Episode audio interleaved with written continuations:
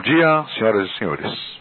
Sejam bem-vindos à teleconferência dos resultados referentes ao primeiro trimestre de 21 da Multiplan. Estão presentes conosco o senhor José Isaac Pérez, presidente, o senhor Armando da Almeida Neto, diretor vice-presidente de Relações com Investidores, o senhor Marcelo Banes, vice-presidente de Desenvolvimento, e o senhor Hans Melchers, diretor de Planejamento e Relações com Investidores. Informamos a todos os participantes que a apresentação será realizada disponível para download no site ri.multiplan.com.br. Informamos também que os participantes estarão apenas ouvindo a teleconferência durante a apresentação da empresa. E em seguida iniciaremos a sessão de perguntas e respostas, quando mais instruções serão fornecidas. Caso algum dos senhores necessite de alguma assistência durante a conferência, queiram por favor solicitar a ajuda de um operador digitando asterisco 02. Antes de prosseguir, gostaríamos de esclarecer que eventuais declarações que possam ser feitas durante essa teleconferência, relativas às perspectivas de negócios da companhia, projeções e metas operacionais e financeiras, constituem-se em crenças e premissas da diretoria da Multiplan, bem como em informações atualmente disponíveis para a companhia. Considerações futuras não são garantias de desempenho e envolvem riscos, incertezas e premissas. Estas se referem a eventos futuros e, portanto, dependem de circunstâncias que podem ou não ocorrer. Os investidores devem compreender que condições econômicas gerais, condições da indústria e outros fatores operacionais podem afetar os resultados futuros da empresa e podem conduzir a resultados que diferem materialmente daqueles expressos em tais considerações futuras. Esta teleconferência terá a duração de 60 minutos. Após esse período, a área de relações com investidores estará à disposição no caso de eventuais dúvidas não terem sido respondidas. Agora, gostaria de passar a palavra ao presidente, Sr. José Isaac Pérez, que iniciará a apresentação. Sr. Pérez, muito bom dia. Mais uma vez, obrigado pela oportunidade. Por favor, com a palavra. Bom dia, muito obrigado a todos vocês que estão nos ouvindo senhoras, senhores e demais. É, mais uma vez estamos aqui para relatar a vocês como foi o nosso trimestre, fazendo alguns comentários que eu considero relevantes. Tá? Quero dizer que um ano após o início da pandemia, é, seria importante analisar alguns aspectos da trajetória da empresa. Nós sabemos que essa é uma das maiores crises que já enfrentamos. Nesse momento, o comércio está exaurido e nós precisamos voltar a operar plenamente. Só para os senhores terem uma ideia, em um trimestre normal, é? por exemplo, em 19, nós trabalhávamos uh, eh, 1.028 horas. Neste trimestre, uh, que estamos relatando, trabalhamos 647 horas, ou seja, 63% do tempo e do espaço. Se nós retirarmos as atividades que foram impedidas de funcionar, como cinemas, teatros, eventos, eh, áreas de entretenimento, na realidade ah, eh, equivaleria a 50% das horas normais. Ou seja, nós trabalhamos pela metade numa situação em que as pessoas ainda estão timidamente em casa. É? Mas eu quero dizer a vocês que a empresa já passou por muitas crises. É? E eu acho interessante comentar ah, uma coisa que nós fizemos no passado. É? é sempre bom voltar ao passado, já que nós somos uma empresa há quase 50 anos, é? e eu tenho 58, horas, 58 anos de vida empresarial. É, vou falar a vocês um pouco da crise que nós passamos nos anos 80. Nós enfrentamos uma grave recessão no Brasil ah, devido à crise do petróleo, a falta de recursos para pagar a dívida externa do país. Para vocês terem ideia, o dinheiro ah, era muito caro. Nós tínhamos um endividamento alto tínhamos cerca de 15% de capital e 85% de dívida.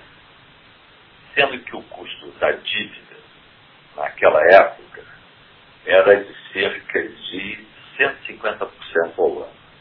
E os nossos cinco primeiros shoppings, né, eu diria Morumbi, Barra Shopping, a Parque Shopping Brasília, Ribeirão Preto e que mais?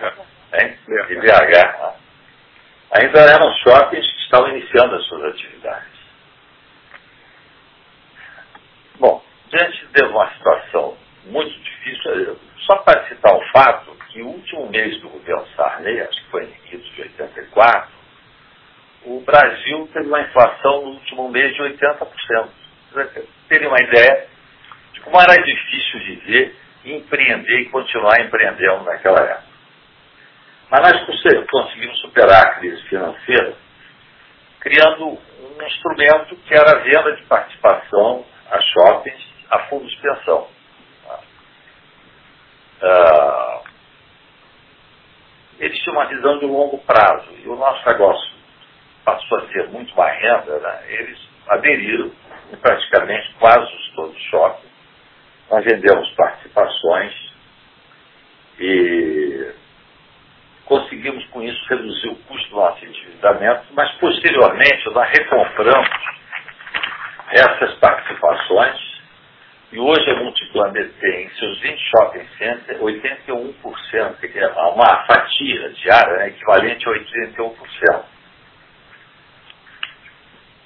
Hoje, a nossa dívida em relação ao valor dos ativos corresponde a aproximadamente 10,1%, sendo que o custo financeiro nosso hoje tá, é de 3,86% ao ano. Vocês saem de 150% ao ano, que já passamos, para 3,86%. Portanto, os senhores vejam que nós estamos preparados para superar esses novos desafios. Mas essa crise também foi gerada, em parte, pelo fato de que a rede pública de saúde já estava colapsada há muito tempo. Tá? E, também em decorrência da falta de leitos. E uma consequência que eu achei trágica foi desmontar os, os, os hospitais de campanha o ano passado.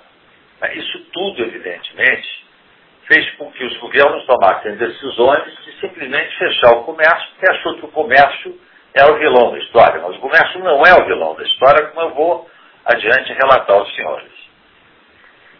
Os nossos empreendimentos normalmente são locais públicos mais higiênicos e os ambientes mais controlados. Isso conforme a avaliação de renomados infectologistas que nós contratamos desde o ano passado. Entre as várias precauções, por exemplo, que a empresa toma, fazemos testes de superfície regularmente. Contratamos uma empresa internacional, está em mais de 60 países, a ALS, para fazer esses testes de superfície. E os resultados das amostras coletadas indicaram, nesses seis meses que eles estão trabalhando conosco, que fizemos, uh, que fizeram 700 testes. Nós não tivemos nenhum vestígio de vírus. Tá? Nem ar-condicionado, nem escada rolante, nem mesa, nem banheiro, nem piso. Uh, portanto, quando no ano passado se falava que o vírus em roupa dura tanto tempo, uh, no sapato não sei quanto tempo, na mesa tanto tempo, no vidro não sei lá. Veja que também isso tudo foi uma, uma, uma retórica que causou um grande pânico nas pessoas. As pessoas ainda estão intimidadas. Nós estamos atualmente uh, veiculando informações por rádio, televisão, digital, mostrando como nós trabalhamos, entendeu? De uma forma que as pessoas se sintam seguras de ir ao shopping, que é um ambiente altamente controlado. É?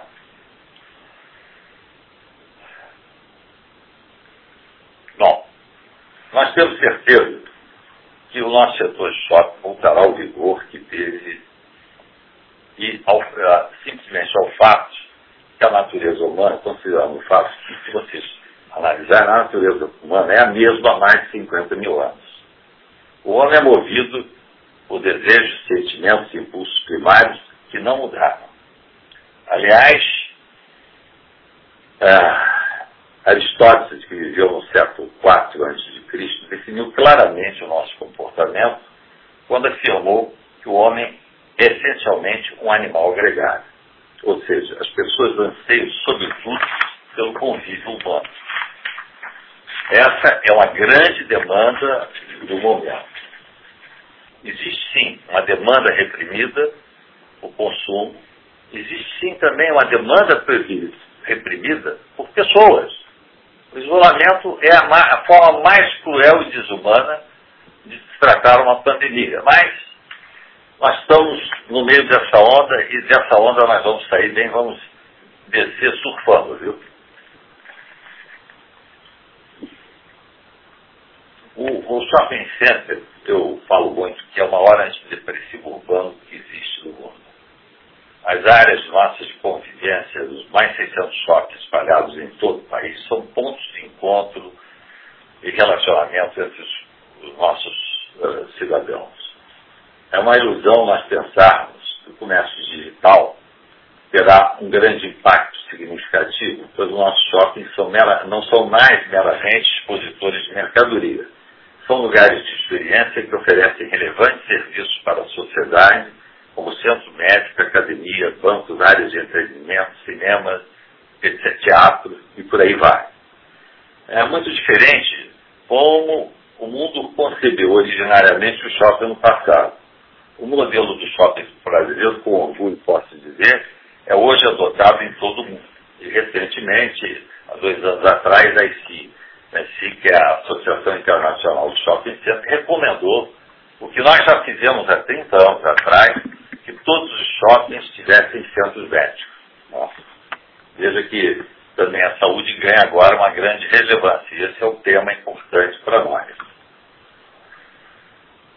É, um fato também que eu acho que é importante citar foi uma notícia que eu recebi, eu estava no Wall Street Journal, sobre a retomada de visitação aos shoppings com as vacinas e financiamento de programas de governo.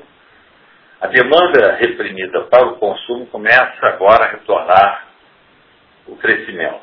As ações da Simon, por exemplo, que é o maior developer desse setor no mundo, tiveram um crescimento de 45% no ano.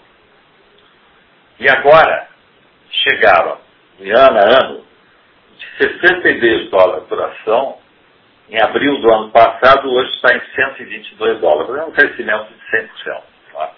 Nós sofremos também essa coisa e garanto a você que o efeito aqui terá um impacto muito grande, sobretudo o fato de que o Brasil é um país ainda que os shoppings estão crescendo. Ah, nós, ressalto que a Multiplan é talvez hoje no Brasil a única empresa que está construindo um shopping que será inaugurado este ano ainda, que é o Jacaré Shopping, é, Jacaré Parque Jacaré, ou Jacaré Paguá, é nome ele, ele vai ser inaugurado esse ano, é, ainda lá no fim do ano, lá para outubro, novembro. Tá? É um shopping moderno, como sempre a Multiplan faz, o último shopping é sempre o melhor de todos que nós sempre procuramos nos superar.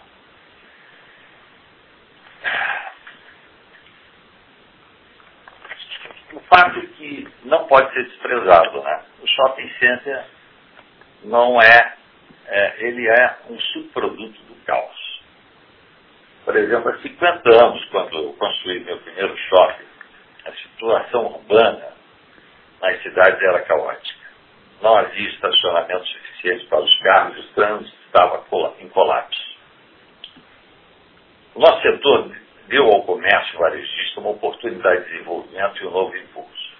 E para as cidades também foi um alívio. Viabilizamos o tráfego de veículos ao retirar milhões de carros que hoje estacionam no shopping. Vocês podem imaginar como seria a vida nas grandes cidades com o shopping center fechado. Imagina como seria andar nas calçadas, com as lojas sem estacionamento, sujeito a intempéries do tempo, a insegurança que hoje está em todo lugar. Portanto, antes de mais nada, quero dizer que não só para a pandemia, como também para as cidades, as metrópoles, o shopping é a solução, ele não é o problema. Eu, eu sempre comento que as pessoas normalmente vivem num mundo real, não vivem apenas no mundo digital. Nós vemos a tecnologia como uma ferramenta fantástica que acrescenta mais conveniência e facilidades ao nosso consumidor. Temos o nosso aplicativo Multi, é um recurso adicional que facilita a experiência e a compra nos nossos shoppings. Também temos uma sociedade com a Delivery Center, é uma empresa de logística. O crescimento da adesão dos lojistas aos serviços da Delivery Center mostra que o caminho está certo, que o caminho que está certo é a integração do digital ao físico. Repito. Assim nós damos mais amplitude aos nossos varejistas. Eles têm uma loja digital e têm uma loja física. Ou seja, mas a experiência física é indispensável e hoje as vendas ainda são 90% neste país feito presencialmente. Lembro também que a nossa companhia nasceu como uma empresa imobiliária de construção. Agora estamos também voltando o nosso foco para projetos de grande envergadura. Geralmente são áreas contíguas nossos shoppings. Um exemplo típico é o projeto de Porto Alegre, o Golden Lake, que eu vou relatar. A semelhança do que nós fizemos também no Rio de Janeiro, o Golden Ring, tá? um condomínio, uma superfície de 160 mil metros, com área privativa, de lazer, vegetação abundante, o Golden Lake é o maior projeto do sul do país, com 160 mil metros quadrados de área de terreno, integrado ao nosso shopping Barra Shopping Sul. É um projeto inédito no país que atende aos anseios atuais da sociedade. A procura por espaços abertos em áreas verdes, com parques para esportes e lazer, e com segurança e serviços para as famílias. A taxa de ocupação do terreno, vocês terem ideia, é de 10% sobre o terreno. Então, nós teremos 90% de eh, áreas abertas. Tá? Nós já iniciamos as primeiras vendas e o lançamento dele está previsto para agosto desse ano. Ah, o valor do empreendimento é da ordem de 470 milhões. Ressalto esse projeto levou 10 anos para ser aprovado.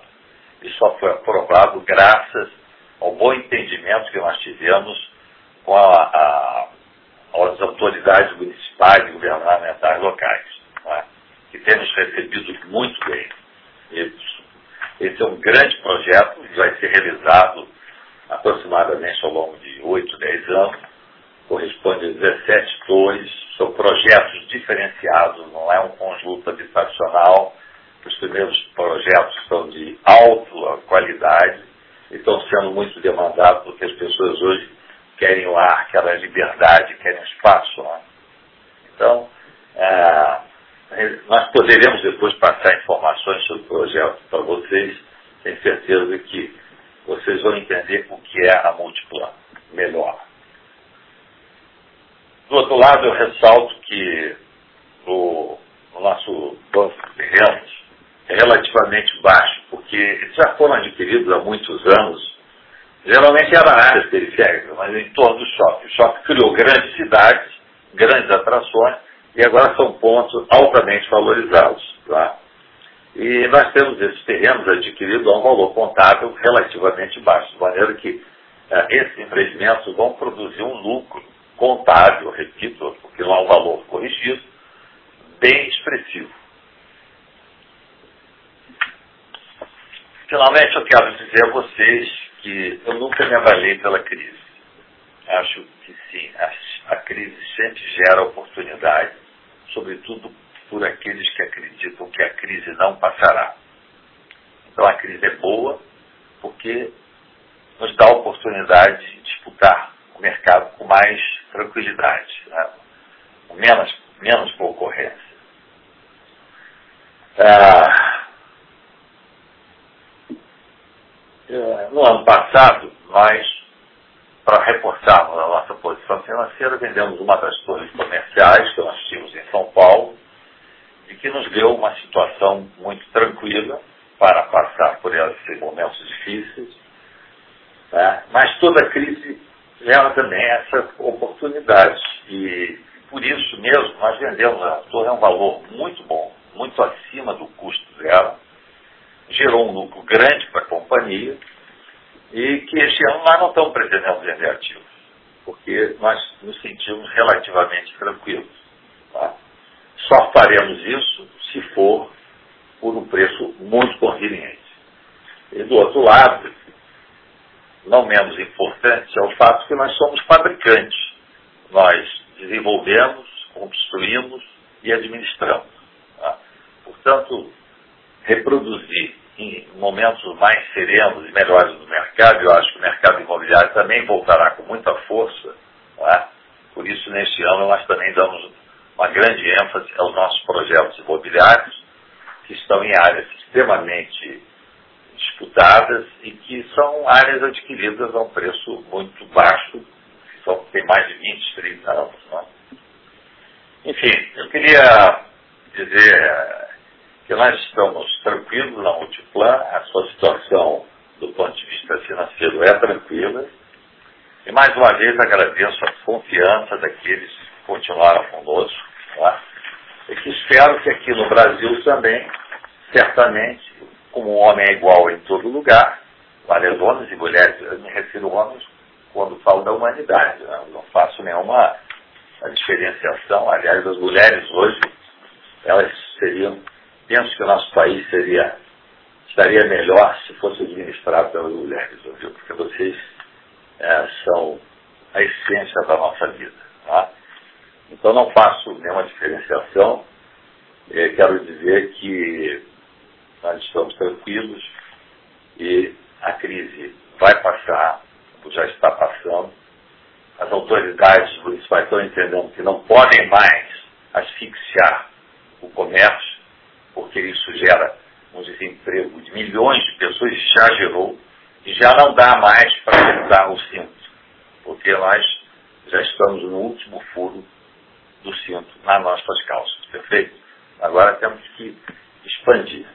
Muito obrigado a vocês, desculpe o tempo tomado, tá? Muito obrigado.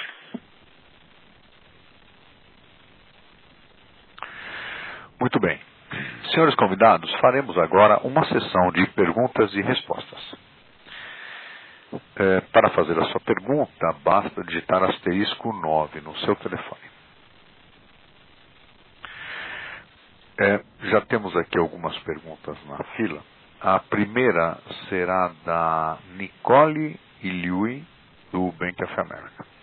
Nicole, bom dia. Bom dia, bom dia. Muito obrigada pelo call, pela apresentação. O, então, a gente está no início de o, a, a, segunda, vamos dizer, retomada de, de operações no, no shopping, depois desses fechamentos que, que a gente viu em, em março. Então, eu sei que ainda está bem cedo, mas eu gostaria de ouvir de vocês como que está essa segunda retomada, se, se as pessoas estão voltando mais rápido que, que voltaram ah, quando a gente compara com essa, a, a primeira retomada do, do, do ano passado, é, é pessoas, é, tem várias pessoas já vacinadas. Ah, então, só para entender o, o que vocês estão vendo nesse come, no começo do retomada, ah, em termos de fluxo, e se tem alguma diferença muito grande ah, ah, em termos de, de região. Muito obrigada. Bom, Nicole, aqui é o José Isaac Pérez, eu vou te responder. Existe, sim uma grande demanda reprimida. Né? É, nós tínhamos informações que o volume de dinheiro empossado nos bancos em fevereiro desse ano era quatro vezes maior do que existia no ano passado. Portanto, não só existe também dinheiro e disponibilidade para o consumo, como as pessoas estão ansiosas para voltar à vida, ao normal.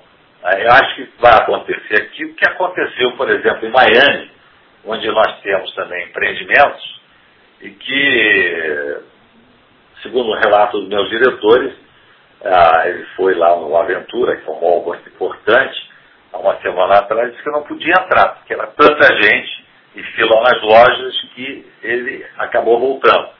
Isso é um sinal, evidentemente, que a vida está voltando ao normal. As pessoas hoje continuam ainda com muito medo do vírus, dessa coisa, mas eu acho que isso tudo vai passar, o ser humano se adapta e nós já estamos passando com a vacinação, acho que ela vai avançar muito, é? É, o contágio será menor e também o conhecimento sobre o tratamento da doença já é muito mais fácil. Né? Os sinais que nós estamos recebendo nas várias cidades é que a contaminação caiu muito. É? Então imagino que a gente terá aí agora um tempo razoável para trabalhar, ainda que com algumas restrições, porque também o, o, comércio não pode mais continuar com essas restrições, ele precisa trabalhar plenamente. Tá? Mas eu acho que nós teremos um movimento excepcional importante e também uma retomada de empregos, porque nesse período se desempregaram milhões de pessoas. Né? Então, eu estou tranquilo, acho que nós vamos retomar e retomar com muita força. Tá ótimo, muito obrigado.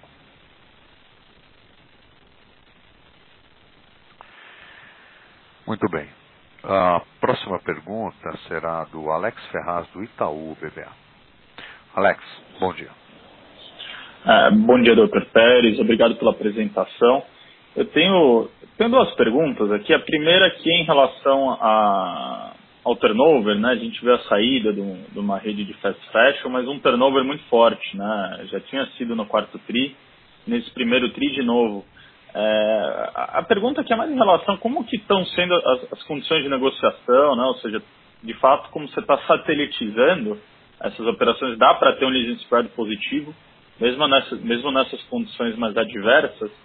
E a segunda é em relação a aqui venda de terreno, né? Acho que vocês, vocês comentaram aqui que venderam algum, alguns lotes aqui próximos ao, ao Parque Shopping Maceió. Tem alguma ideia de qual valor pode ser gerado aqui via essas vendas? Se, se a gente deveria esperar mais coisa aqui também em outros projetos?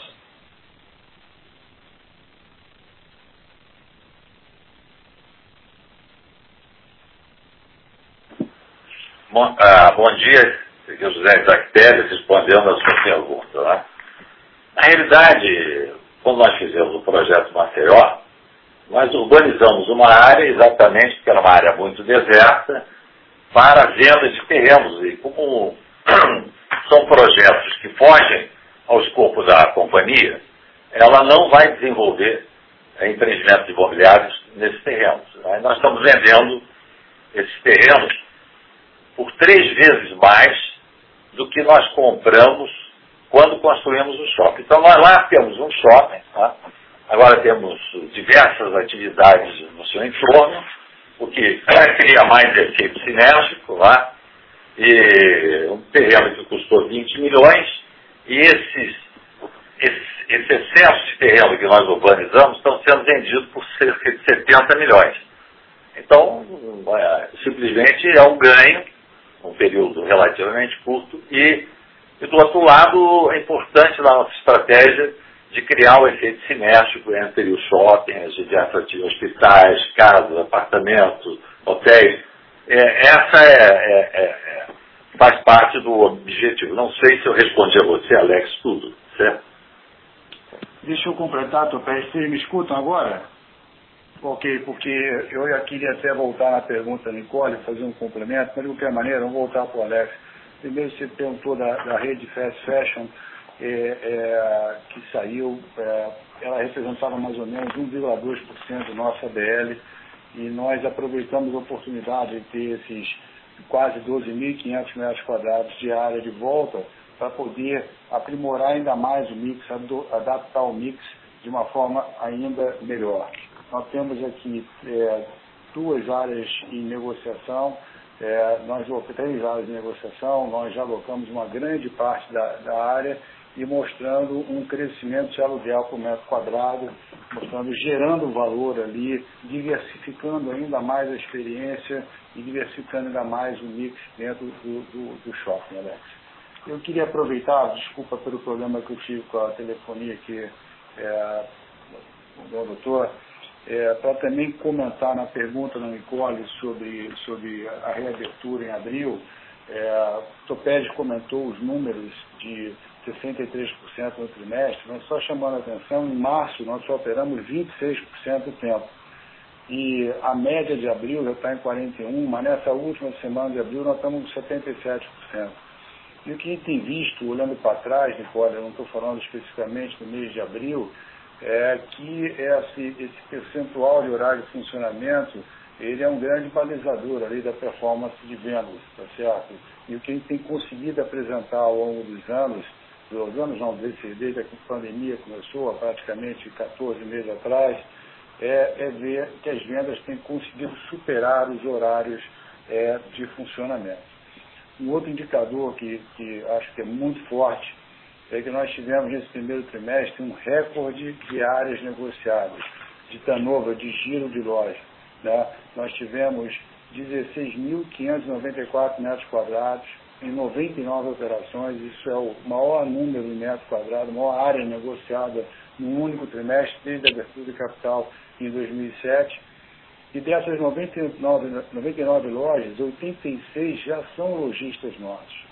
Ou seja, mostra a confiança na estratégia, mostra a confiança nos empreendimentos que nós temos, mostra a vontade de expandir e de crescer suas operações. Eu acho que isso são bons indicadores antecedentes é, para poder olhar, olhar o que está vindo por aí. Obrigado, Alex. Obrigado, Nicole. Obrigado, Armando. Doutor Pérez, ficou claro aqui. Ok, Nicole? Está ótimo, obrigado.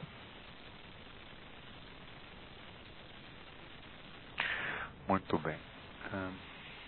Vamos seguir aqui a sequência.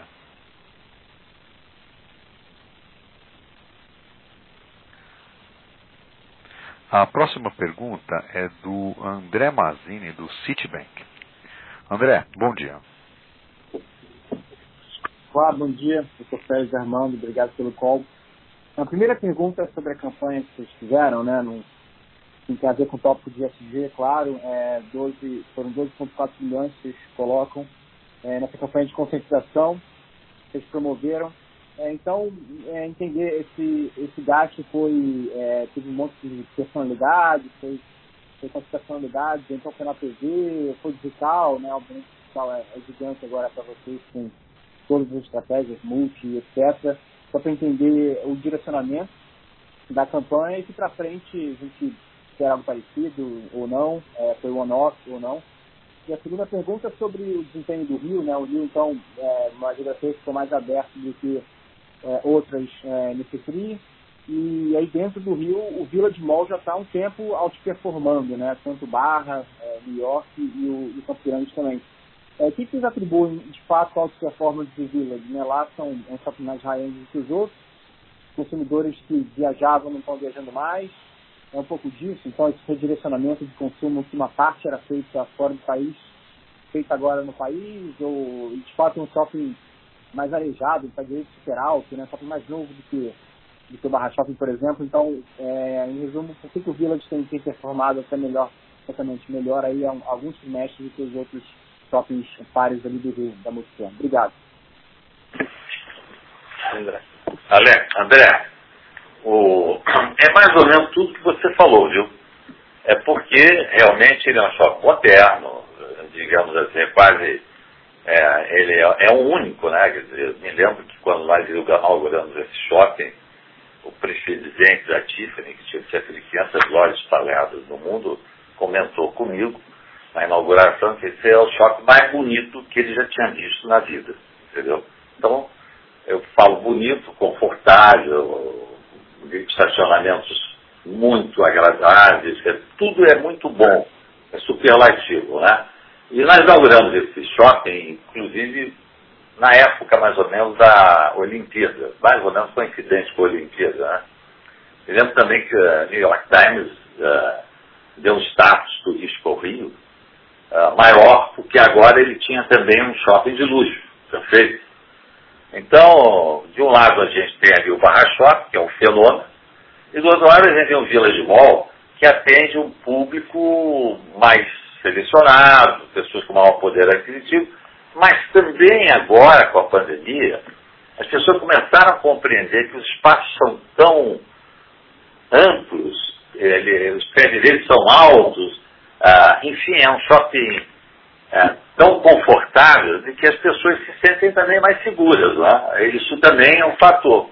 Ah, acho que vem contribuindo, evidentemente, o fato de que as pessoas passaram a conhecer também, porque é um shopping que tem muitas lojas internacionais, e quem antes comprava no exterior, agora está comprando nos shoppings que tem uma, uma oferta de produtos, eh, vamos dizer, muito mais de uh, grandes grifes internacionais, isso atrai muito lá.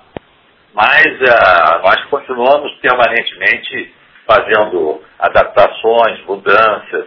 Esse turnover que você cita tem sido muito positivo, porque, afinal de contas, sai uma loja que está pior, entra uma loja melhor, não é? Então, eu acho que quando você tem um bom projeto, num bom ponto, você pode ficar tranquilo, vai dar certo. Até mal administrado, mas a gente não vai administrar mal, pode estar seguro. Eu comentar aqui, doutor Pérez, enquanto o senhor comenta isso. Ah, então, isso. Isso. Vou comentar aqui.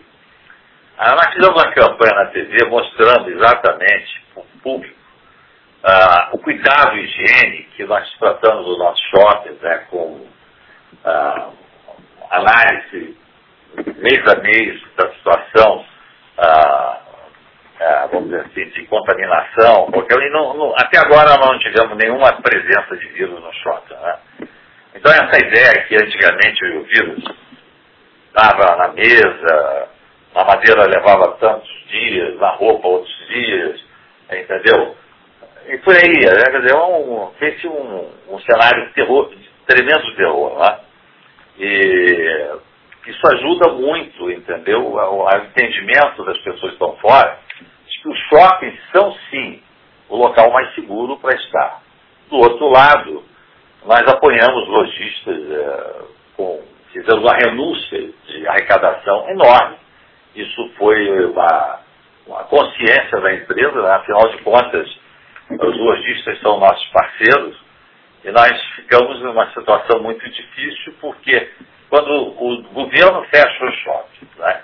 continuam cobrando impostos pesados e PTU, uma série de coisas, apesar de praticamente nos caçarem o alvará de funcionamento, esse é o paradoxo do Brasil. Né? Ah, nós não somos governo. Nós temos consciência, ou seja, nós praticamente reduzimos a quase zero a cobrança, reduzimos muito, muito o custo de manutenção do lojista. Durante alguns meses nós renunciamos quase que a receita total. Então nós perdemos no ano passado, sim, para você ter ideia, cerca de quase um bilhão de receita. Entendeu? Ainda assim a companhia apresentou lucro. Incrível, né? Então, é, quero dizer que nós sofremos muito, né, mas os varejistas também estão sofrendo lá. E agora, nós lutamos muito, junto com todos os nossos companheiros e associações de classe que estão no varejo e no serviço, para uma reabertura do trabalho, que nós não podemos mais continuar assim. Tá? É, já temos uma massa de pessoas desempregadas enorme. Então, eu acho que os governos vão entender que é preciso tratar da doença e também da saúde financeira do país. Porque se o país quebra, você vai ter mais mortos de fome e inanição do que de, da própria pandemia em si. Tá feito? Ah, ressaltando que a Organização Mundial de Saúde ah, recentemente mencionou que morreram no ano passado 6 milhões, então, ou seja, seis vezes mais pessoas de fome do que da pandemia. A situação no Brasil está se agravando. Eu acho que os governadores e prefeitos têm que ter sensibilidade para isso. Não? É, mesmo o governo federal fará o que tiver possível fazer, tem feito. Esperamos também que ele auxilie em socorro desse setor tão afetado, no meu ponto de vista, injustamente. Só completando aqui ainda sobre a questão do, da pergunta que foi feita pelo André, do Village e do Barra Shopping, e, e aí eu vou incluir o New York nisso também, ou qualquer outro shopping nosso, é, que eles não estão funcionando na plenitude. Então, eles, esse crescimento que apresentou mostra o potencial que tem se por acaso estivesse funcionando o teatro com a sua atividade normal, com a sua capacidade de receber público, o cinema da mesma forma, se tivesse uma programação de filmes, vai, a vacância está maior, está claro, está nos indicadores da companhia, shopping por shopping, a limitação de, de, de, carros de estacionamento, então uma série de limitações que hoje nós temos, restrições que a gente tem convivido, é, e mesmo assim, como você disse, André, o shopping apresentou crescimento. Então, acho que isso mostra, além das respostas que o, o Dr. Pérez deu, o potencial uh, desses shopping centers, desses empreendimentos.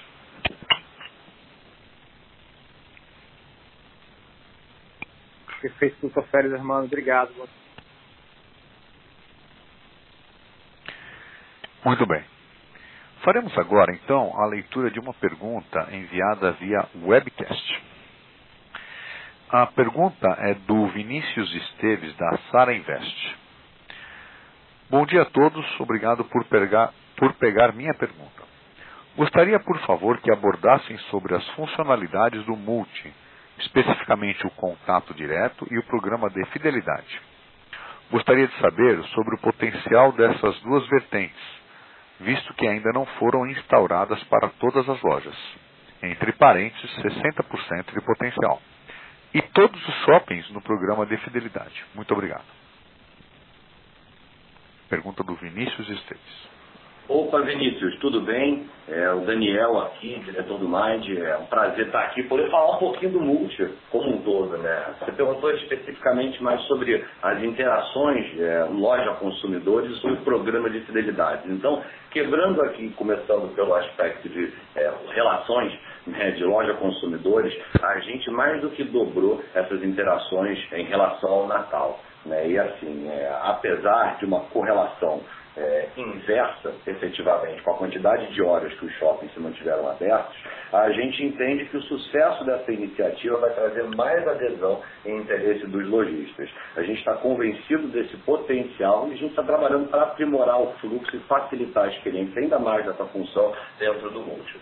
Por outro lado, o nosso programa de fidelidade vem crescendo de modo que hoje ele está implementado, o Multi Você, em oito dos nossos shoppings. Né? Até então, alguns dos nossos shoppings tinham programas de fidelidade, outros não tinham. A gente optou é, por uma naturalidade é, processual de implementar primeiro nos shoppings que já tinham e estamos caminhando agora para os shoppings que não tinham programa de fidelidade. Ele é um programa que começa por uma divisão de tiers, onde a partir do spending dos nossos usuários, usuários, a gente vai bonificá-los e caminha para se tornar uma verdadeira plataforma de interação recorrente, promovida através de gamification. Isso é, a gente vai transformar a experiência dos nossos usuários no multi, no nosso shopping, como se fosse um verdadeiro jogo. Né? Ele vai andar 3 quilômetros dentro do shopping, ele vai receber uma bonificação, ele vai fazer três compras num segmento específico, ele vai receber um achievement, ele vai fazer cinco compras online, ele vai receber um, um envio de graça e por aí vai. Então, através dessa arquitetura, a gente vai fortalecendo o offline através do online e fortalecendo o online através do offline. Esse é o plano de você como um todo.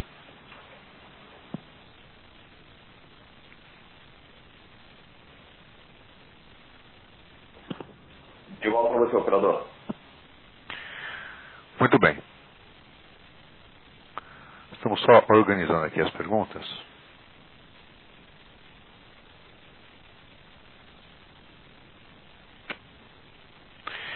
O, a próxima pergunta será do.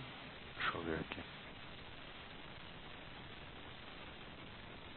Jorel, da Morgan Stanley. Bom dia a todos. É, Jorel, obrigado. É... Ouvir? Sim, bom dia. Oi? Sim, estamos ouvindo. Bom dia. Ok, obrigado. É, bom dia. Bom dia, eu tenho duas perguntas aqui. Primeiro, eu queria ver se vocês poderiam falar um pouco do, da, da, da taxa na influência bruta. Um, como esperado, cresceu tri a tri.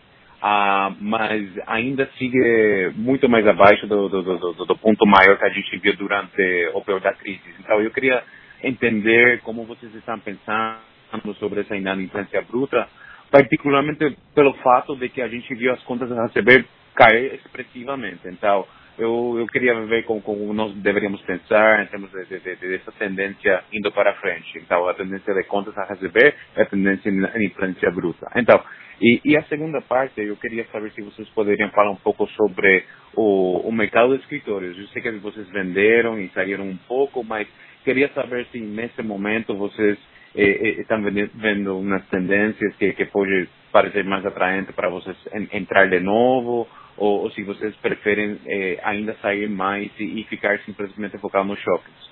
É isso. Obrigado. Joel, bom dia. Armando falando. Joel, é, primeiro, a conta a receber é sempre depende da comparação que você está fazendo. Você falou que o conta, a receber caiu, então estou entendendo que você está comparando com o saldo de dezembro de 2020 e ele cai por uma razão é, simples, que tem o aluguel dobrado é, em dezembro, né, o aluguel é, maior, e no primeiro trimestre não tem.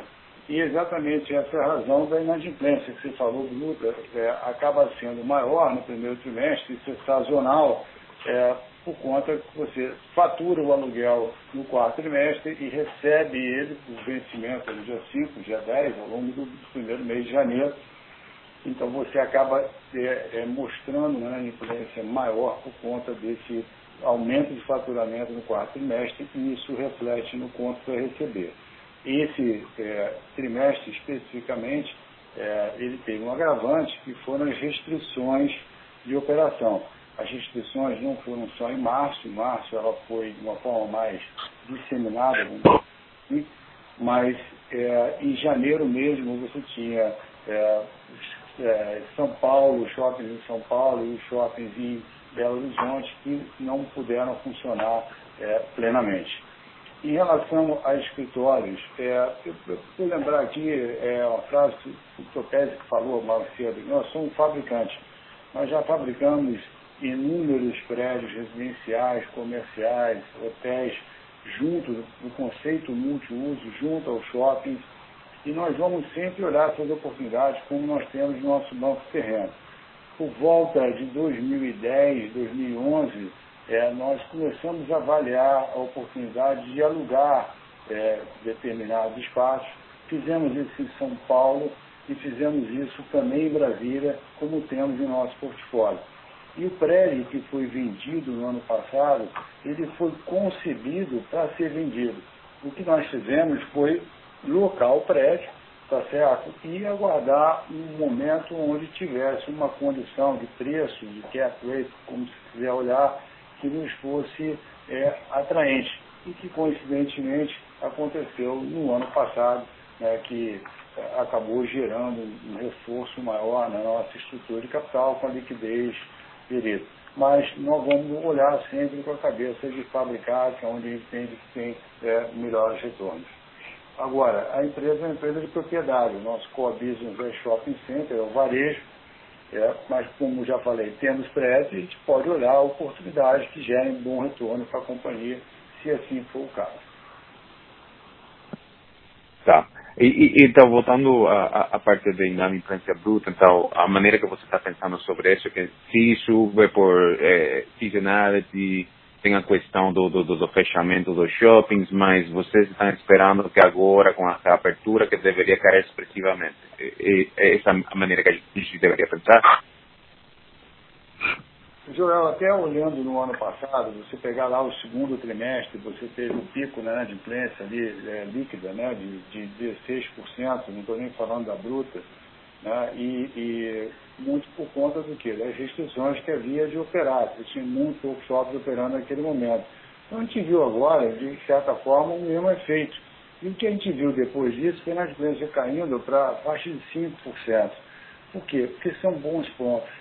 Que nós temos boas propriedades, que o lojista pode performar bem, apresentando bons resultados de vendas, como nós vimos no segundo, terceiro e no quarto trimestre do ano passado.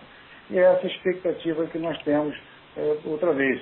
os pontos continuam sendo excepcionais ainda mais, nós continuamos gerindo intensivamente os nossos shoppings, trocando mix, adotando o melhor mix é, para atender o consumidor. A gente vê isso um efeito muito positivo para recuperar a inadimplência é, no curto prazo. Essa é a nossa visão. Tá, muito obrigado. Obrigado você, Joel. Muito bem. Uh, a próxima pergunta será do Elvis, do BTG Pactual. Pactual. Elvis, bom dia.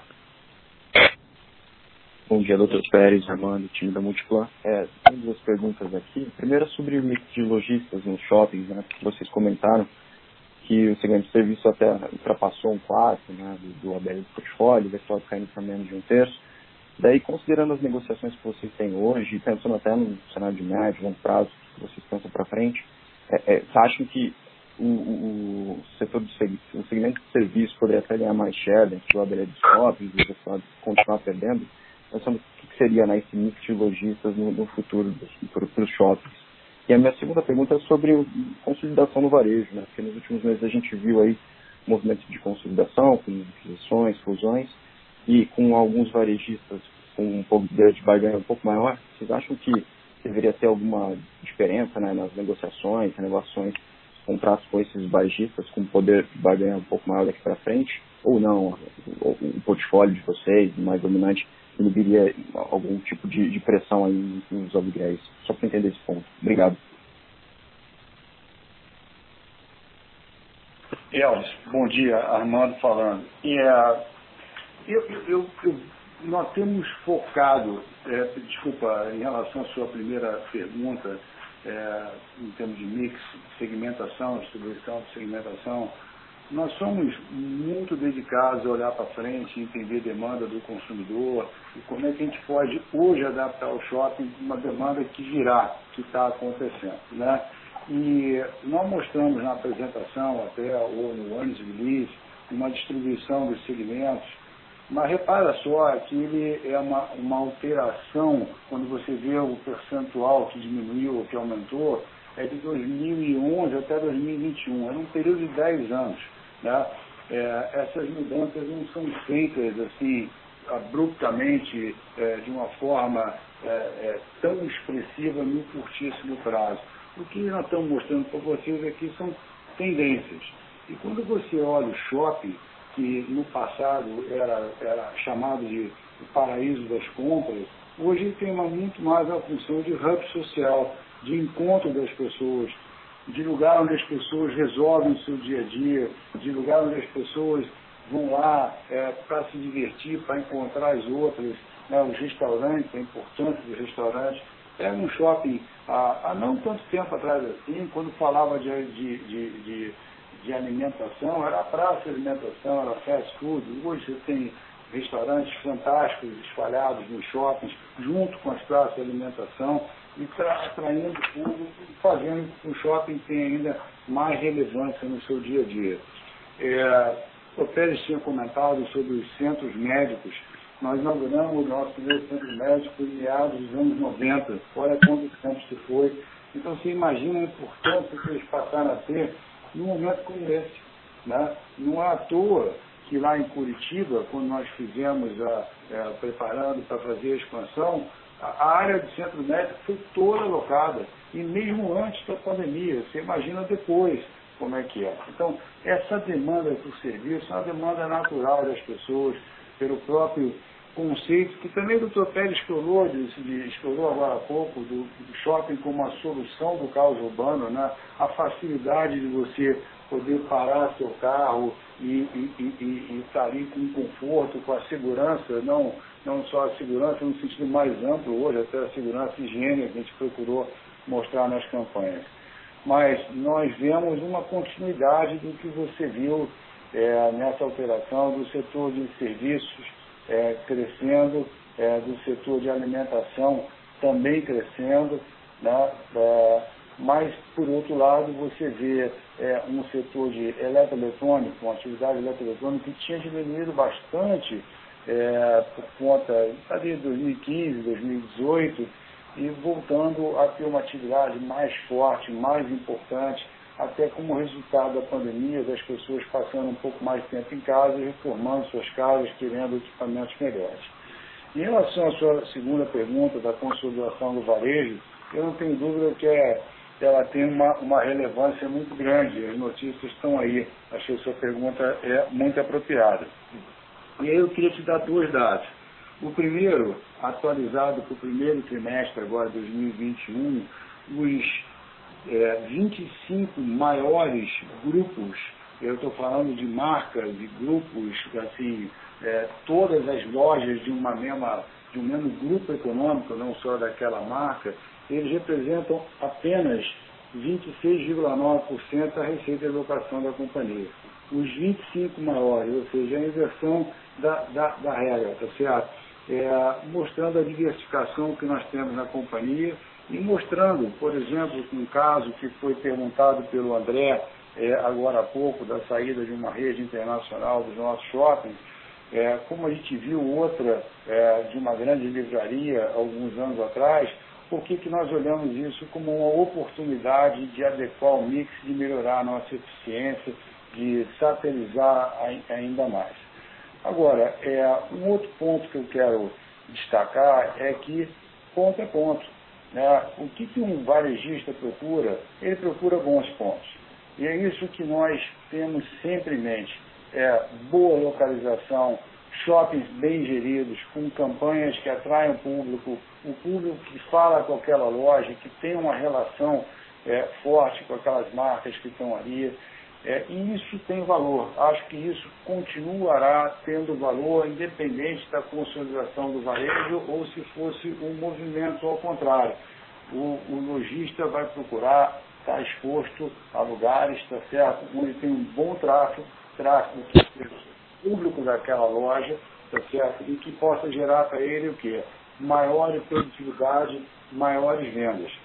Nós sempre brincamos aqui que a loja mais cara não é a loja que paga o maior aluguel, é a loja que não vende nada. Né? E o que a gente procura fazer é isso, trazer na gestão nossa, no mix, na maneira que a gente gere diariamente, intensivamente nossos shoppings, uma, uma, uma produtividade mais elevada.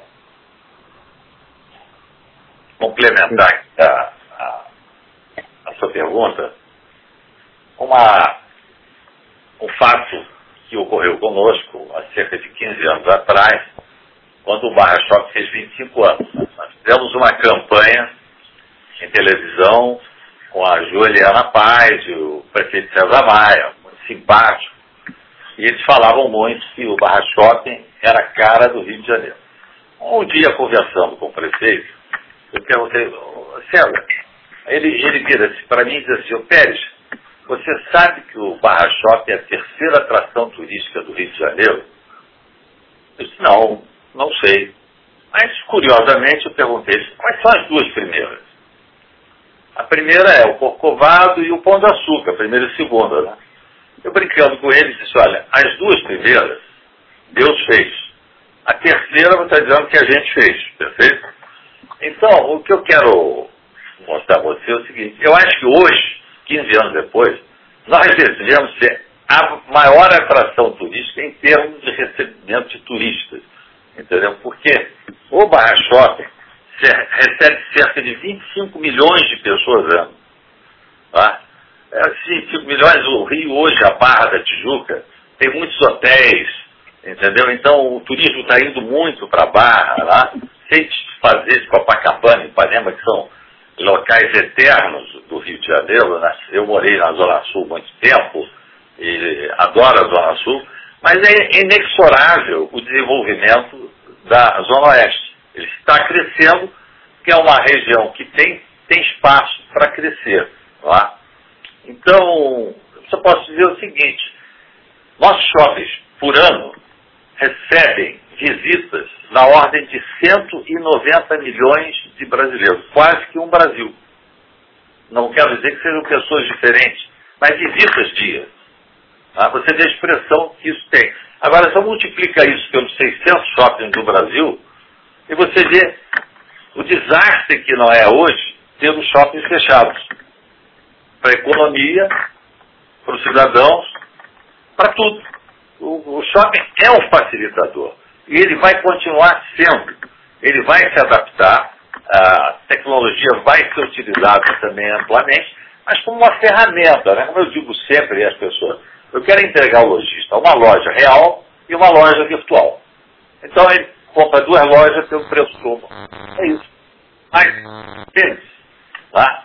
o Darwin sempre falava que quem não se adapta não sobrevive. E o que a gente faz é a cada ano procurar sobreviver se adaptando melhor. Tanto é que esse último shopping que nós vamos construir, como é a tradição da companhia, o último shopping é sempre o melhor de todos. Porque a gente sempre vai acrescentando novos conhecimentos, novas experiências e vai tornando, evidentemente, o shopping mais eficiente. É isso. Muito obrigado. Perfeito. Obrigado, doutor Pérez. Armando. Boa tarde.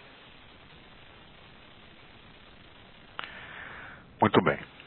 A próxima pergunta será do Daniel Gasparetti, do Credit Suisse. Daniel, boa tarde. É, bom dia a todos, obrigado pelo call. A pergunta são duas. A primeira é referente ao nível de desconto. Queria entender um pouco com vocês como é que vocês estão vendo a perspectiva de remoção dos descontos ao longo de 2021, agora após a reabertura. Vocês surpreenderam, talvez, a nós e possivelmente o mercado como um todo em relação a 2020. Então, queria entender um pouco como é que vocês estão vendo esse comportamento em 2021. E, se possível, também pegar um pouco da impressão de vocês relacionado aos efeitos do GPM dos aluguéis, como é que vocês estão vendo a, a capacidade de reajustar os contratos para o GPM e também a discussão a respeito de mudança do indexador, como vocês avaliam os riscos eh, e os impactos eh, nas operações da companhia. Obrigado e bom dia. Eu vou falar sobre a questão da renovação dos contratos. Né? É, a lei, a segundo eu sei, não tem efeito retroativo, perfeito? Pode ser que daqui para frente, se tudo for modificado, votado em Congresso, etc., pode ser até que se venha adotar um outro índice que não o IGP, tá feito? Mas os contratos que tem IGP são contratos uh, válidos em qualquer situação. Tá? Ah, essa questão que vocês falam do IGP, ele teve durante muitos anos dormente, entendeu? Porque tem uma grande influência é, é o câmbio. Né? E, de repente, ele deu um salto, se corrigiu. Eu não creio que o IGP continue crescendo assim, pode até decrescer, que o câmbio até melhorou um pouco em relação ao real, né? Então, é, é, o seguinte, ninguém reclamou nunca durante todo o tempo quando nós tivemos IGP negativo. É, então, o sujeito não pagava reajuste nenhum, ou até pagava menos. Então, é a regra, a regra do contrato, né? É, eu imagino que isso é um princípio fundamental do direito e que a lei não pode ter efeito retroativo, senão não, não para que serve a lei? Mas, evidentemente, nós estamos sempre nos adaptando. Né? Se tivermos que readaptar o nosso contrato com novos indicadores, a gente fará, entendeu? Com alguma compensação, não, mas é evidente que uh, essa briga sempre existiu e sempre existirá. Tá? Cada um puxando a sardinha para o seu lado. Mas quero lembrar que nós tivemos muitos anos com o IGC parado. Tá? É, os lojistas tinham uma tranquilidade absoluta que o era ótimo, o índice que não crescia, não reajustava, a inflação era maior. Agora que deu um salto, mas é, isso pode ser um suspiro também, não vai continuar crescendo assim. Mas eu, eu entendo que, do ponto de vista de contratos, a gente sempre tem recursos de se adaptar. Lembrando que o nosso contrato, a base principal deles é a participação de um percentual sobre as vendas, certo? Então, quando as vendas crescem, nós temos um aluguel adicional maior. E nós esperamos que nesses próximos meses aí, todo esse dinheiro que está empossado nos bancos, é, eu, a demanda reprimida, sobretudo pela demanda de convivência humana, nós teremos um resultado melhor. Mas estamos acreditando, continuamos investindo no setor, fazendo expansões e. Enfim, a, a crise no Brasil sempre existiu. Quem ficar pensando no Brasil, esperar a crise passar para fazer alguma coisa, nunca vai fazer nada. Porque desde que eu comecei a minha vida, esse país sempre tem períodos assim, de cinco anos, tem uma, cada cinco anos tem uma crise. Então, é mais uma que a gente, logicamente, que essa é uma crise global, né? Muito mais conta da mente das pessoas do que propriamente o físico, mas acho que essa paranoia também vai passar. Daniel, em relação aos descontos, é, acho que junto até as duas perguntas, você teve um reajuste contratual maior e você teve uma atividade que foi interrompida durante um período longo, como foi nesse primeiro trimestre. Então é natural que você tenha um desconto, é um trabalho nosso de apoiar o lojista, de ajudá-lo a atravessar esse, esse momento. É, além o Marcelo Bassa lembrando muito bem, além do esforço que foi feito para a redução de encargos comuns, fundo de promoção, de modo que o boleto dele junto com o aluguel é, não sofrer momento de vendas que.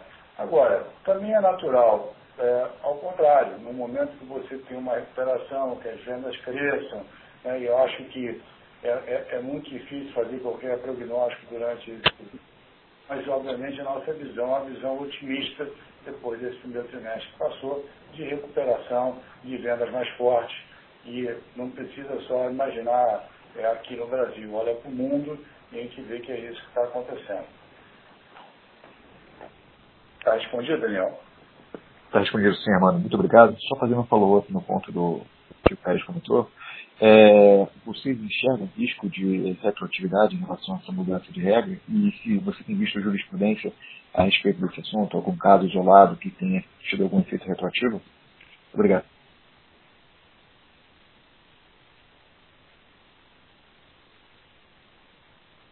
Daniel, é, não, a, gente, a expectativa, como o doutor Pérez falou, é de não mudar o para trás, não faz nenhum sentido, que está combinado num contrato livremente pactuado.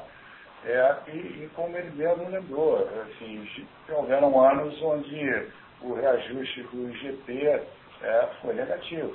Né? Então, eu acho que nós estamos passando um momento de, de crise grande é, no país onde o índice chegou a acumular 30%. Eu espero que essa coisa toda vai, vai dissolvendo, vai diminuindo a, a atenção e o impacto que teve.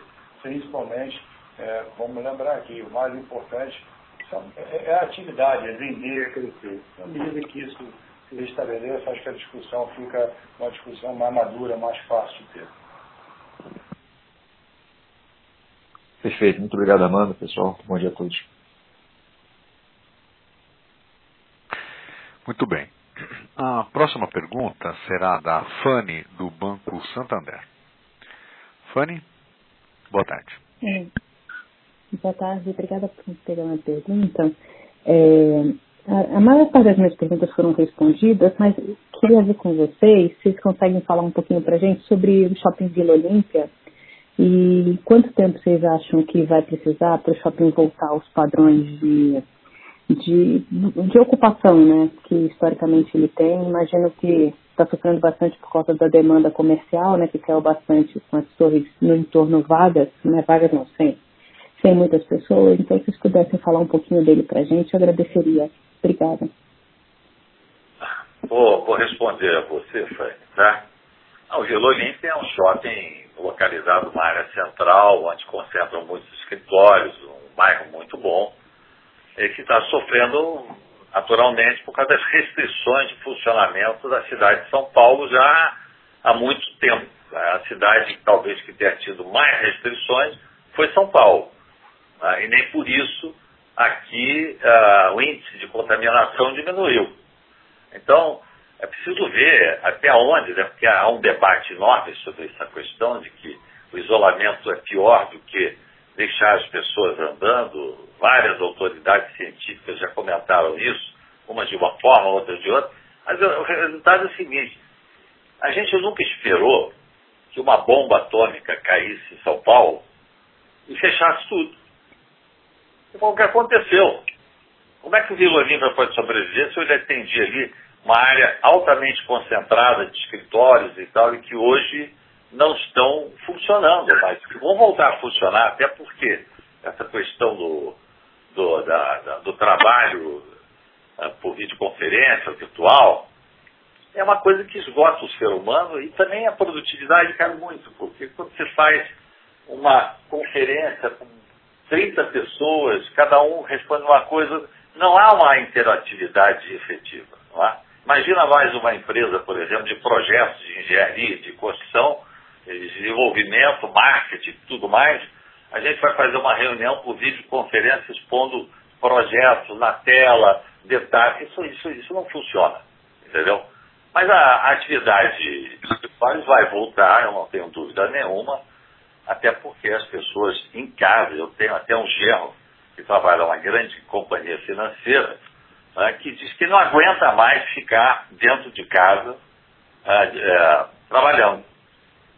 Sente-se a necessidade do convívio entre os companheiros, como também as crianças que detestavam a escola, e agora a coisa que elas mais querem é a escola, quer dizer, é preciso.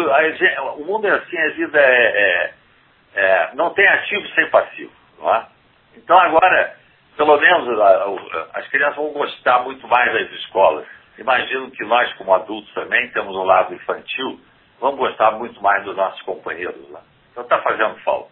Aqui na Multiplan, todo mundo continua reunido, com seus procedimentos de máscara e tudo mais. Alguns já tiveram Covid, infelizmente, nós não tivemos nenhum caso grave, entendeu? Ah, graças a Deus e graças, evidentemente, ao esforço da, da área de saúde que temos atendido. Tá? Mas o que eu vejo é isso, ele vai voltar agora, e vai voltar com força. Porém, evidentemente, nesse momento, São Paulo é um deserto. Eu olho aqui da minha janela e digo, isso aqui parece um cemitério, eu não vejo ninguém. Entendeu? Mas vai voltar. Porque ninguém consegue fazer o autoaprisionamento pela sua eternidade. Tá? Um, sujeito que é condenado em que o juiz, por uma questão uh, relevante, a condenação dele, ele não vai cumprir a pena num presídio, vai cumprir a pena em casa, ele se sente altamente gratificado por poder não estar num presídio, estar na sua casa. Agora, nós que nos auto-aprisionamos, temos o pior cárcere mental, que é o nosso medo. O medo paralisa, imobiliza. E você tem uma comunicação hoje que é quase que criminosa, ah, de televisão, que só se morre de Covid. É monotemática, diuturnamente. Então, isso tudo também. Agora, nós estamos contrapondo isso, mostrando que os shoppings são locais seguros, que nós temos um protocolo de higiene rígido, as pessoas têm distância, elas testam álcool, estão com máscara, etc. Então, Quer dizer, nós estamos fazendo um gasto em investimento adicional para atender a esse momento crítico. Mas isso vai passar. Hoje, por exemplo, Israel, já ninguém usa mais máscara. Todo mundo está andando na praia, normal e tal. Tá? É um exemplo de um pequeno país que conseguiu se vacinar e, com disciplina e tudo, fazer tudo. Né? O Brasil é um continente enorme. Então, imagina vacinar 212 milhões de habitantes lá. Ah, é. Eu acho que é preciso baixar o tom, entendeu, da, da, do monstro que se criou, para que as pessoas possam, pelo menos, ter uma vida normal e dentro da realidade. Mas eu espero que com a vacinação isso ajude muito. Até porque se eu vacinar hoje com água, as pessoas também vão ficar felizes. Entendeu? Mas o importante é a vacina eficaz. Tá bom. Tá ótimo, seu Pérez. Obrigada, viu?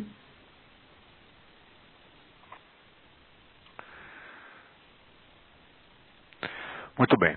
A próxima, a próxima pergunta é, foi uma pergunta enviada via webcast. Ela é do Paulo Campos, da Interasset. A pergunta é: Quais são as principais dificuldades para integrar o e-commerce aos shoppings? acham que esse modelo de integração pode passar a ser relevante para, o, para os lojistas fora da praça de alimentação no futuro ou não? E como estão enxergando o formato dos shoppings no Brasil no futuro? Foco deve continuar no varejo ou acham que essa tendência de transformar os shoppings em centros de experiência deve realmente vingar? A pergunta é do Paulo Campos. É, Paulo, obrigado pela sua pergunta. Eu vou responder aqui a primeira parte da pergunta em relação à integração online, e-commerce, por aí vai. É, de fato, assim, de forma bem simples, a gente precisa equiparar três fatores para o lojista, entre aspas, se digitalizar no nosso shopping. Né? É, primeiro, ele ter de fato um canal online, segundo, ou se integrar a um, segundo, é, a, ele digitalizar o estoque dele, que é a integração ao estoque, a digitalização do catálogo, dos metadados, dos produtos e por aí vai, e terceiro, a conexão com a logística de última milha. E é justamente olhando por, esses, por essas três dificuldades que são muito facilitadas quando a gente oferece um incrível poder de escala, que a gente apostou na Delivery Center, porque ela afinal é um hub de integração que integra justamente os grandes canais online, aos canais próprios dos lojistas, ao multi em si, a, efetivamente, por outro lado, os estoques e metadados e catálogo de produtos dentro das lojas, a, por fim, a logística de entrega em última milha, né? alavancando isso a um poder de escala que vai além dos nossos shoppings e para tantos outros shoppings. Então, a DC é a nossa solução de melhor digitalizar o logista. E são essas as dificuldades. E é claro que hoje a gente gosta de brincar aqui que a diferenciação de online para offline está cada vez menor. Né? Não é mais varejo online nem offline, é varejo ponto. Então a gente entende que a, vontade, a necessidade de se digitalizar vai para todos os lojistas, integrado ao mundo físico que permite uma incrível sinergia e uma melhor eficiência da sua operação online. Vou passar aqui a segunda parte da pergunta ao Armando.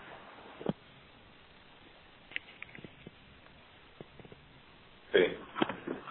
E, ele já é, né? Eu acho que o shopping ele já é, esse, esse hub social que ele se formou, ele transformou, é, e que é tão importante porque ele passou a não ser só um lugar de você entrar e comprar e sair, como a gente viu talvez perdurando esse modelo mais tempo nos Estados Unidos, né, ou em alguns outros países, e aqui, é, até pela pelo momento econômico diferente que a gente viveu nos anos 80, 90, nós fomos adaptando já os shoppings de uma forma é, antecipatória, de uma forma mais precoce, vamos colocar assim. Não é à toa que o modelo que nós usamos hoje é um modelo de sucesso e que é visto no mundo inteiro. Não é à toa que os shoppings, por exemplo, na Ásia, que tem uma parte de serviço também muito grande, de entretenimento, também são outros modelos de, que têm ido muito bem. É, e eu acho que quando é, não dá para falar da segunda parte sem pensar na, na primeira parte da sua pergunta, é uma integração completa. O varejo não é o varejo online separado do varejo físico, é só o varejo. O consumidor é o mesmo. Ora você compra online, ora você compra fisicamente, dependendo da sua conveniência, da sua comodidade. E por isso que é tão importante que uma empresa é, shopping center, que é muito associado ao mundo físico, é, ela não fique simplesmente investindo só no mundo físico, ela investe também no mundo digital. Não é, é criando facilidades, criando conveniência para os consumidores. Isso é que a gente não pode tirar da cabeça. E, como disse o doutor Pérez mais cedo, o Tudor, você abre uma loja e ganha duas, uma real e uma virtual, e gerando valor para o lojista. É isso que vai responder várias perguntas que vieram no passado sobre inadimplência, sobre vacância, sobre mudança de mix. Essa geração de valor constante que nós, não só como proprietário do shopping, como gestor do shopping, na cabeça o tempo todo. Daniel, queria comentar? Vou só complementar aqui um ponto, que a pergunta vai na linha de se a gente acredita que os shoppings serão né, cada vez mais, é, serão centros de experiências no futuro. Assim, para a gente aqui, os shoppings sempre foram centros de experiência. A Multiplan sempre teve um olhar de que seus shoppings são muito mais do que centros de consumo, centros de experiências. Né? É por isso que a gente desde sempre agregou um mix que vai além do consumo, que passa por boulevard gastronômicos, serviço, entretenimento, lazer, cultura, integração com a natureza e tantos outros. Né? Então isso é o que a gente já é hoje. É, desculpa até aproveitar esse ponto, antes de eu ficar nessa discussão mais tempo, mas é boa, que se fala hoje a palavra inovação como se a inovação fosse simplesmente uma inovação tecnológica, né? digital, internet. Inovação é, é um sentido amplo da palavra. Então, como nós transformamos os shoppings que eram tradicionalmente conhecidos como uma caixa de sapato virada ao contrário, né, que o lugar era escuro e a luz era para iluminar o produto que estava sendo vendido, em lugares arejados, abertos, integrados com verde, cheio de luz natural. É, isso faz parte da inovação, essa mudança arquitetônica que foi, que foi feita ao longo do tempo. A mudança do mix é outro processo de inovação. A maneira de gerir os shoppings é outro processo de inovação. E, e, agora tem uma outra camada que é essa inovação digital, essa inovação mais focada é, na conveniência da tecnologia. Né? E, e, e é, existem é, investimentos, por exemplo, que pegam a parte ambiental, por exemplo, em plantas fotovoltaicas, está aqui o Marcelo, colocou em tantos dos nossos shoppings que instalou usinas nossas, é, que nós temos para a geração de energia, que são é, é, super importantes e também são exemplos de inovação, né, que nós fizemos em alguns de nossos empreendimentos. Marcelo. Um pouco do shopping do futuro, outubro, novembro agora, vocês vão poder ver no Jacarepaguá, Parque Jacarepaguá, que vai ser inaugurado. Já leva, cada novo shopping nosso já leva toda uma atualização de mix de atividades. Por exemplo, você tem 6 mil metros quadrados de parque em pleno Jacarepaguá, um bairro com quase 500 mil é, pessoas vivendo. Você tem 5 metros quadrados de restaurante, de boulevard, você tem uma pista de patinação é, permanente, você tem academia de ginástica, você tem supermercado. Então, efetivamente, essa área de serviços, de lazer, é, aumentou muito nos shopping centers, até porque, hoje em dia, os nossos shoppings estão dentro da cidade. E, as, e o shopping, ao estar dentro da cidade, as pessoas requerem muito mais serviços, querem trabalhar e querem utilizar o shopping como no dia a dia. Antigamente, quando a gente tinha Belo Horizonte, em 79, era mais distante da cidade Agora as pessoas vão ao shopping diariamente, o, o hábito mudou. Então acho que uma boa experiência vai ser conhecer o, o Jacarepaguá, que está quase pronto, e que vai efetivamente vai, vai mostrar um novo conceito de shopping é, aqui nosso da Multiplano Brasil.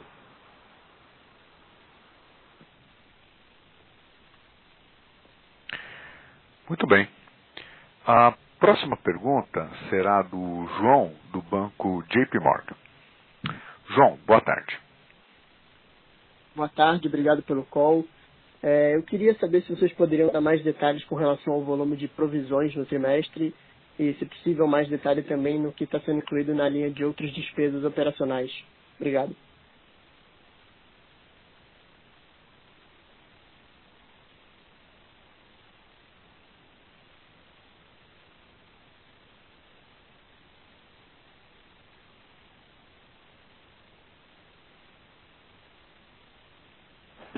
João, é, desculpa, é Armando falando, não ficou muito clara a pergunta na parte de provisão. É, o que, que você queria é, um entendimento melhor, por favor? Não, se vocês poderiam dar mais detalhes com relação ao volume que foi é, provisionado. Por que, que aumentou?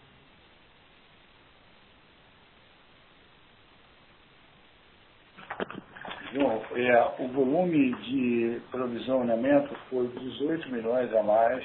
É, muito por conta é, do crescimento do contas a receber, de novo, por conta do aluguel maior do quarto trimestre. Né? E você também teve um prazo, nós estamos carregando um provisionamento desde o ano passado, decorrente da inadimplência do ano passado. E o aging desse processo, à medida que o tempo passa, você vai aumentando o percentual de provisionamento. É, deixa eu só pegar um número aqui, um, por exemplo, por exemplo um, um aluguel que seja vencido há 60 dias, qual o provisionamento hoje que nós temos? Há 90 dias, por exemplo, já está em 83% do valor sendo provisionado. Então nós estamos trabalhando com bastante cautela é, para refletir a, a, o retrato, a realidade do momento que nós estamos vivendo. Em relação a despesas operacionais, é, obviamente a vacância foi maior, isso acaba tendo uma, uma contribuição maior de, de lojas vagas. É, nós tivemos campanhas que foram o próprio provisionamento, que você já, já mencionou, e tivemos a campanha também, é, que já foi comentada, é, perdão, aqui na linha de outros, mas é uma despesa acaba relacionada à operação, né? Que foi a campanha de lugar de gente que se cuida, onde a gente buscava fazer um entendimento de todo o investimento feito é, para deixar o shopping um lugar é, seguro, um lugar é, é, é de, de conforto para os consumidores. Que custou cerca de 12 milhões e 500 mil reais. Tá certo, obrigado. E só um follow-up, vocês acham que a inadimplência continua subindo ou é, como é que vocês veem a inadimplência para frente? E, é, vou achar aqui, eu tenho que responder para você com um pouco mais de, de, de, não o que eu acho só, tá certo? A nossa expectativa é muito positiva, obviamente, pensando na vacinação, pensando na, na, na, no fim ou redução de restrições. Então nos deixa ficar é, animados. Agora, isso vai ser decorrência de processo de vendas, do lojista está com um processo de vendas gerando caixa para poder é, pagar os seus encargos e o que ficou para trás é, de outros períodos. Acho que é um, vamos ver como é que vai ser a conjuntura para frente. Nós estamos animados, sim. É, eu falei que ia ser mais imparcial, mas fica difícil, porque a gente olha a qualidade das propriedades, a gente olha a demanda por espaço, a gente olha o interesse de lojistas em ampliar dentro da nossa rede, isso é um indicador para nós muito positivo. E vendo, de novo, é, o que aconteceu em vários países, semana passada mesmo tinha notícias de setor de vestuário crescendo bastante nos Estados Unidos, né, com a vacinação, com o fim de restrições, isso tudo é muito positivo e é isso que a gente precisa criar aqui, um ambiente é, de normalidade. Não precisa ser excepcional, não, só de normalidade. Isso já vai ter um impacto muito grande, tanto em descontos quanto em inadimplência, né, na recuperação na inadimplência, é, de uma forma muito positiva. Tá certo, muito obrigado.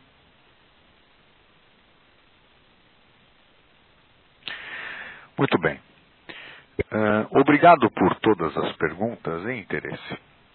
Encerraremos nesse momento a sessão de perguntas e respostas e convidamos os participantes que ainda tenham perguntas a contatar o Departamento de Relações com Investidores. Gostaria então de passar a palavra ao senhor Armando da Almeida Neto para as considerações finais. Senhor Armando, por favor. Muito obrigado pela, pela, pela atenção. Queria agradecer a todos vocês que nos escutam pela, pela confiança, pelo interesse, pela quantidade é, de perguntas. É um prazer estar aqui com vocês, é, mesmo num trimestre onde tenha sido um desafio maior, mas faz parte né, e, e, vamos superar. Eu queria convidar vocês a lerem o nosso relatório gerencial, é, tem mais detalhes nós fomos discutir aqui, as nossas demonstrações financeiras, e o nosso relatório gerencial está em novo formato, que fala sobre as iniciativas eh, ambientais, sociais, governanças, ESG, toda a parte de investimento, inovação digital, tecnologia e muito mais detalhes dos indicadores operacionais e financeiros. Então, boa tarde a todos, agradecer mais uma vez e continuamos disponíveis aqui através do RI para qualquer pergunta que vocês possam ter. Sucesso para todos, saúde. Muito bem. Assim, a teleconferência dos resultados do primeiro trimestre de 2021 da Multiplan está encerrada. Agradecemos a participação de todos e tenham uma excelente tarde.